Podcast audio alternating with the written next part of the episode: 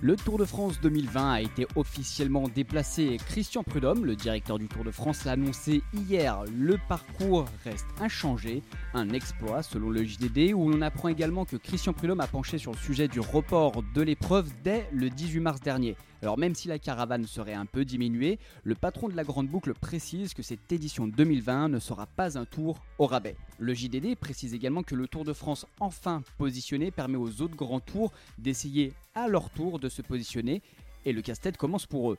Une chose est sûre, l'annonce du maintien du Tour de France a créé une déferlance de joie sur les réseaux sociaux. Egan Bernal, Guillaume Martin, Warren Barguil, Christopher Froome ou encore Marc Madio ou Vincent Lavenu, chacun y est allé de son petit mot. D'ailleurs, Julien Alaphilippe, dans les colonnes de l'équipe, affirme que cette annonce relance la machine, ça sonne le retour de sa motivation, explique-t-il.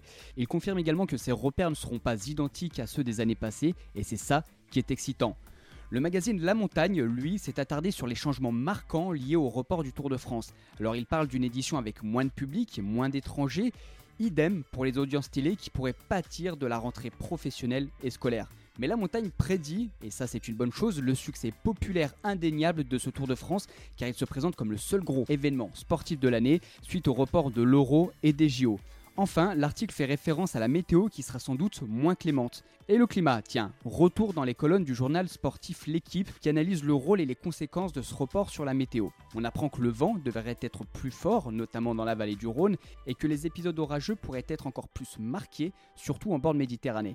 Alors évidemment, on devrait assister à une réduction des fortes chaleurs. Par exemple, en 2019, on a observé des écarts de 5 degrés en moyenne entre le mois de juillet et le mois de septembre. Et le quotidien sportif fait également état d'un plus grand risque de coups de froid en altitude. Mais rassurons-nous, il ne faudra pas craindre la neige.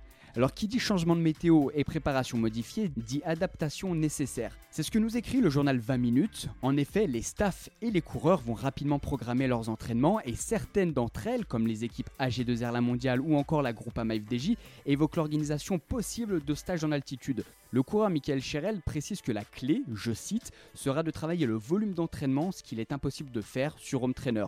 Le quotidien 20 minutes précise que les coureurs pourront tout de même jouir d'un calendrier bien fourni et pourquoi pas se présenter au départ du Tour de France à Nice avec presque 10 jours de course dans les jambes. Dans le journal Le Monde, le manager de l'équipe AG2R La Mondiale Vincent Lavenu rassure. Si le déconfinement a bien lieu le 11 mai, explique-t-il, alors il n'y a pas d'inquiétude à avoir sur les performances et le niveau des coureurs. Et dans les mêmes colonnes, le manager de l'équipe BNB Vital Concept Jérôme Pinault nous explique qu'il ferait une demande dans le cadre du droit du travail pour que ses coureurs puissent rouler dehors dès le 11 mai, date évoquée pour un possible déconfinement. Cette demande, dit-il, afin de limiter les écarts entre les coureurs qui ont été confinés et ceux qui ont pu rouler dehors ces dernières semaines. Mais une chose est sûre, ajoute Jérôme Pinault, le vainqueur de ce Tour de France sera celui avec les plus grosses corones. Et en parlant de corones, les collectivités territoriales doivent elles aussi courir derrière le temps. C'est ce que nous remonte le journal Le Dauphiné avec le maire de la commune La Roche-sur-Foron qui accueillera désormais le Tour de France le 17 septembre prochain. C'est un projet compliqué, nous dit Sébastien Mort. Ce sera toute une organisation à revoir en cette période. En effet, comme le stipule ce maire, le Tour de France va boucler une partie du département et il faudra gérer les transports scolaires, mais également effectuer des travaux sur la voirie. Sébastien Mort se veut rassurant car ces défis peuvent être relevés, mais son interrogation demeure quant aux véritables retombées économiques pour les professionnels du tourisme dans sa commune.